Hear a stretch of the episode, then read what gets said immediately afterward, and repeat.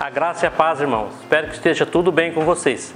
É, porque muitas vezes nós temos conversado com as pessoas aí por fora e nós temos visto muito que as pessoas estão murmurando mais do que declarando a palavra. Você pergunta como que ela está, como está a sua saúde, nas suas finanças, no seu trabalho.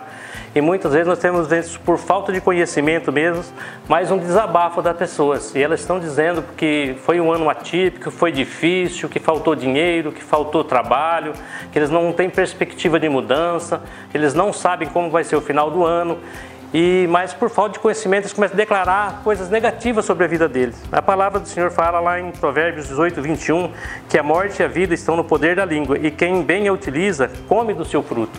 Então que nós não venhamos estar declarando coisas negativas nas nossas, nossas vidas, mas nós estamos declarando palavras de fé.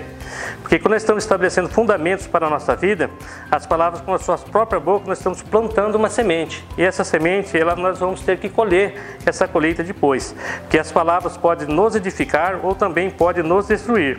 Nós não deveríamos dizer nada que não está baseado ou alinhado com a palavra de Deus.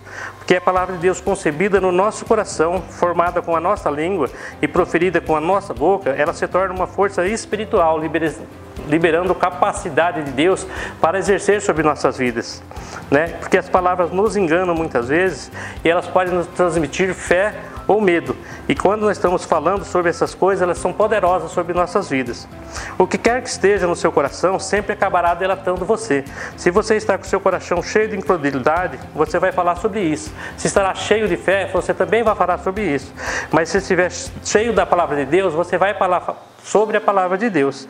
E a palavra de Deus, ela transmite as boas novas. E nosso coração cheio dela vai trazer vida e fortalecimento para a nossa vida.